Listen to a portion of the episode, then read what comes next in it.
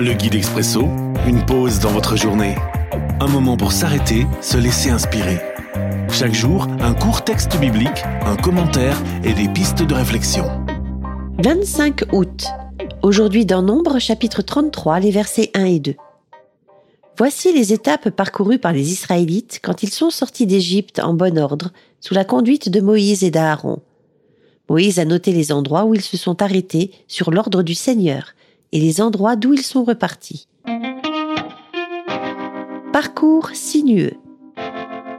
Une réflexion d'Axel Imoff. Pour aller de l'Égypte jusqu'en terre promise, les Israélites n'ont de loin pas pris le chemin le plus direct. Leur parcours est fait de détours, d'arrêts et de retours en arrière. Cette traversée du désert, qui aurait pu être réglée en un mois, leur a pris quarante ans. Pourtant, le texte affirme que ce périple fut guidé par Moïse et Aaron, mais aussi par Dieu lui-même.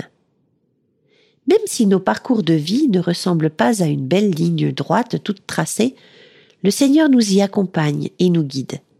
Les détours, les retours en arrière et les impasses sont autant d'occasions de cheminer avec lui, d'apprendre à le connaître et à nous connaître nous-mêmes. Mise en pratique. Fais une carte de ton parcours de vie en notant les étapes importantes, géographiques, personnelles, intérieures. Qu'en penses-tu? Veux-tu rendre grâce?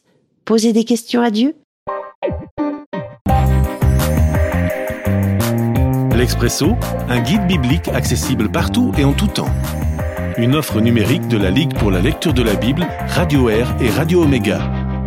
À retrouver sur expresso.guide ou sur votre radio.